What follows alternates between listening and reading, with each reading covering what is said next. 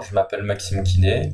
Dans le cadre du module de Challenge Développement durable et responsabilité sociétale, il nous a été demandé de trouver une idée qui, placée dans un contexte réel sur notre campus du Mont-Oui, pourrait améliorer sous tous les angles notre engagement dans le développement durable et ou la responsabilité sociétale.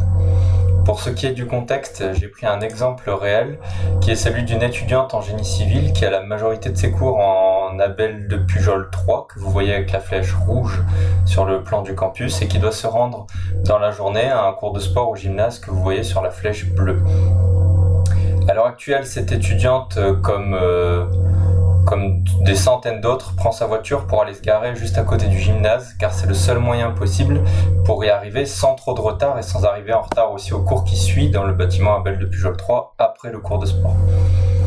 Comme vous le voyez, en voiture, il y a deux minutes entre les deux parkings, donc sans compter les bouchons et le temps pour se garer, etc.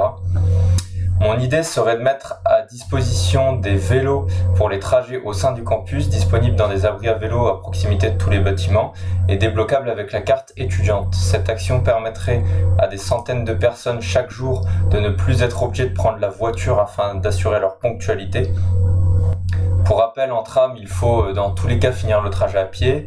Euh, le temps d'avoir un tram, on peut compter environ en moyenne 17 minutes au minimum.